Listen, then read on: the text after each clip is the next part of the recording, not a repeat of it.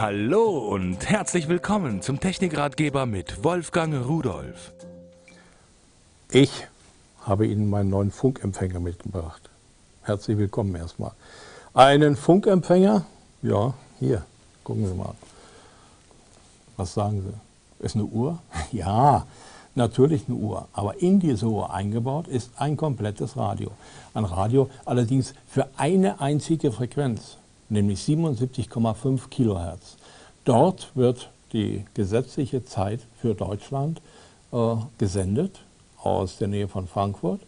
Und äh, diese gesetzliche Zeit, die wird dann empfangen.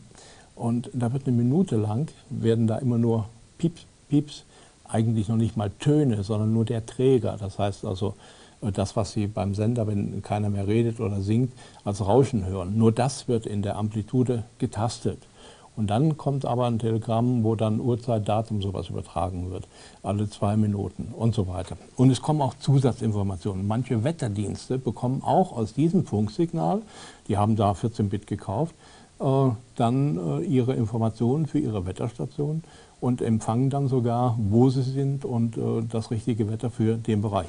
Wir reden über was anderes. Gucken Sie sich die Uhr an. Schick ist eine Funkuhr, hat einen Funkempfänger eingebaut und kann auch das Datum anzeigen. Wenn ich auf die Sekundenzeigertaste drücke, dann rückt der Sekundenzeiger vor auf das Datum, verharrt dort einige Momente und äh, ich kann jetzt gucken, also 21 steht da und dann springt er wieder zurück auf die äh, richtige Sekunde und finde ich auch so ein netter Gag, muss ich schon sagen.